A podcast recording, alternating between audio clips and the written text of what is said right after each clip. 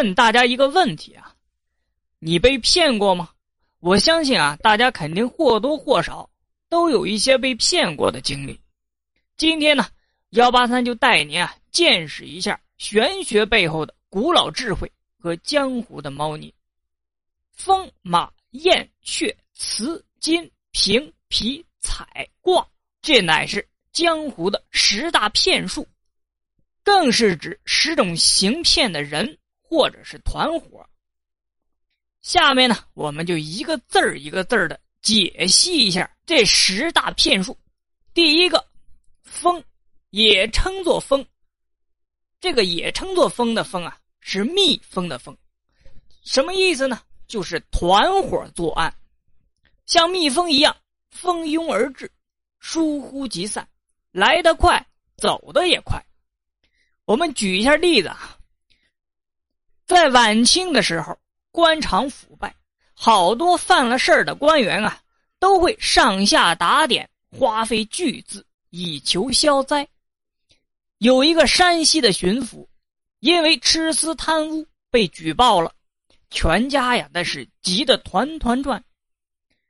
正在啊筹备银子运作，忽然发现啊，本城来了一群陌生的人，秘密的在客栈住下了。这些人呢？衣着不凡，说话一口的北京腔。巡抚一看啊，明白了，这是京城督察院的人呢，是来查我的呀。这路数咱懂。第二天，巡抚啊就派人去客栈送信，请求拜会。被派去的人呢，进入了客栈后，送信的同时，也在查看那些人的情况。那群人。故意显示出警觉的神情，说有要事在身，不便见客。送信的人呢，就吃了闭门羹了。然后啊，赶忙跑回去汇报。巡抚一听啊，心中有数了。第二天就备了二十万两银票，让人给送过去了。那人将二十万两银票送进去后，领回来了一条三尺白绫。巡抚一看，大惊失色。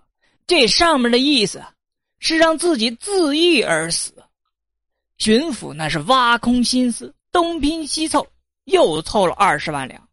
天还没亮，就派人送进去了。这次，那人领回来一串顶戴花翎，外加一串平安扣。巡抚一看，放心了，这脑袋呀是保住了。摘去顶戴花翎，削为平民。但自己花了四十万两银子，不能就这么成平民了吧？要不再活动活动，把家里的猫眼翡翠、玉镯、玉佩啊，都通通拿出来，哪怕再弄个县令当当呢？时间一长，散去的钱财啊，肯定又会回来的。那群人呢，收到了这些东西后，知道这个巡抚啊。已经把全部的家当都拿出来了，很快就消失了。巡抚还在等消息啊，很快等来了真正的督察院的人。巡抚一看，负责监察的人都登门了，那事情啊，自然就有解了。忙堆着笑脸迎接，不知年兄驾到。哎，那监察的人姓年啊，不知年兄您驾到。有失远迎啊！督察院的人觉得此巡抚不可思议啊，死到临头了还这么高兴，心理素质不一般，是个老狐狸啊！督察院的人呢，就想让这个巡抚啊自己坦白。巡抚大人，自己说说吧。这巡抚一听啊，那是喜上眉梢，以为是让自己挑个官职呢。年兄啊！五品知州足矣，实在不行，我就回老家做个知县也行。督察院的官一听，此人这头脑混乱不清啊！哎呀，直接押送京城再审算了。一声令下，清兵上来就把巡抚给绑了。巡抚此刻才恍然大悟，姓年的你黑吃黑呀！你够狠啊！收了我四十万两的银票，你翻脸不认人了。督察官的鼻子都差点给气歪了。你这厮血口喷人呐！给我打！此时的那群骗子呢，早已是远走高飞了。后来在全国通缉好久，也没有捉到这群人。这就是风，疏忽即来。疏忽即散。第二个骗术是马，马是指什么呢？就是指啊单枪匹马一个人行骗，和风团伙行骗相对应。这种人呢，不是扮作道人，就是扮作僧人，给人一种世外高人的感觉。在晚清钱塘。曾经有这样一个案例，有一个姓张的大户，为人啊是乐善好施，人称张大善人。有一天呢，张大善人门前来了一个和尚，举声高叫：“给我一百两银子！”张大善人开门一看：“你谁呀？凭什么给你一百两银子？不给我就不走了。”说着。坐在了张大善人的门前。当时寒冬腊月，寒风凛凛，大雪狂飙。张大善人说：“高僧啊，有话进来说吧。”不，那和尚盘坐在那儿，闭目养神了，一连三天三夜，纹丝不动，水米不进。人们都以为啊，这和尚冻死了。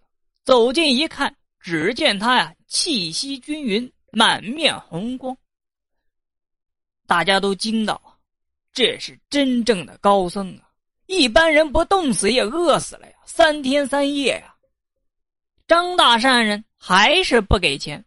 那和尚睁开眼睛，对张大善人就说了：“你信不信我用如来神掌拍死你？”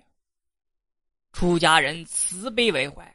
高僧啊，你不会拍死我的。”张大善人笑着就说了。这和尚呢，瞥了张大善人一眼。好嘞，那就让你见识见识吧。说着，双手合十，而后猛地一搓，他的双手马上被一团蓝色的火焰就给包裹了。那和尚竟然丝毫没有疼痛之状，周围的人可吓坏了。这是神仙呐！这张大善人呢，还是不给和尚啊。最后没招了，掏出了一团绳子，拴在张大善人的门环上，而后点燃了，大声的说道：“我用三昧真火烧死你！”说完，抬屁股就走人了。周围的人们啊，惊奇的就发现了那绳子不停的燃烧，可是呢，就是烧不断。所以啊，有人就告诫张大善人：“这个人啊是神仙，真神仙，你还是依了他吧，给他一百两。”张大善人依旧是笑而不语。两日后的一个傍晚，那个和尚啊悄悄的回来了，敲开了张大善人家的门。和尚就问：“你怎么识破的呀？”张大善人笑着说：“你要是不施这些技法，没准我会给你几个钱，你这么一弄，我倒是想和你玩一玩。我张大善人不是愚善，如果是个人来了，我都傻乎乎的给钱，那岂不是傻子了？和尚笑了，张大善人接着说：“你三天三夜不吃不喝，没饿死也没冻死，别人不知道怎么回事我却发现了。你刚来我家门口的时候。”脖子上戴了一圈罗汉珠，我数了数啊，是三十六颗。三天后变成了三十颗。那珠子是人参做成的，有驱寒保暖、抗病延寿之效。你每天吃一颗，所以啊，你没事儿。一般人呢是都不会注意你脖子上的珠子的数量，但是我注意了。和尚又笑。再说你那如来神掌，其实啊，在手上裹上了面糊，又调和了黄磷，黄磷自然呐烧不到你的手。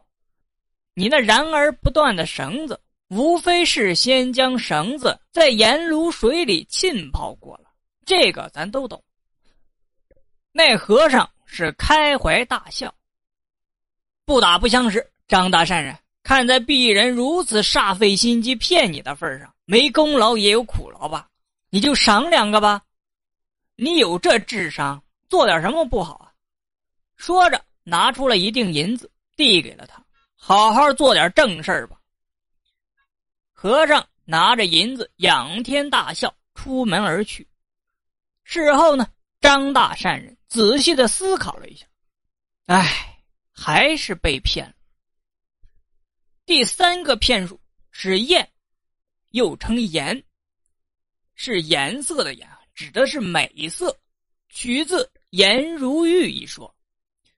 艳就是指。专门以美色做局行骗的人，不单只是美女啊，也指美男子。女骗男，男骗女，只要色心起，那就会上当。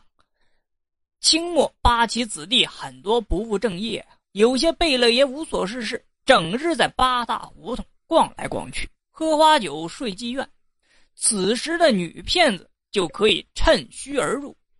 这种骗子。有很高的修养和学识，懂得琴棋书画，会吟诗填词，偶尔还可以纵论国家大事，狂侃世界格局，并时不时的做出一种啊命运无奈不得已流落到烟花柳巷的状态。那贝勒爷呢，就好这口。姑娘为何长吁短叹呢？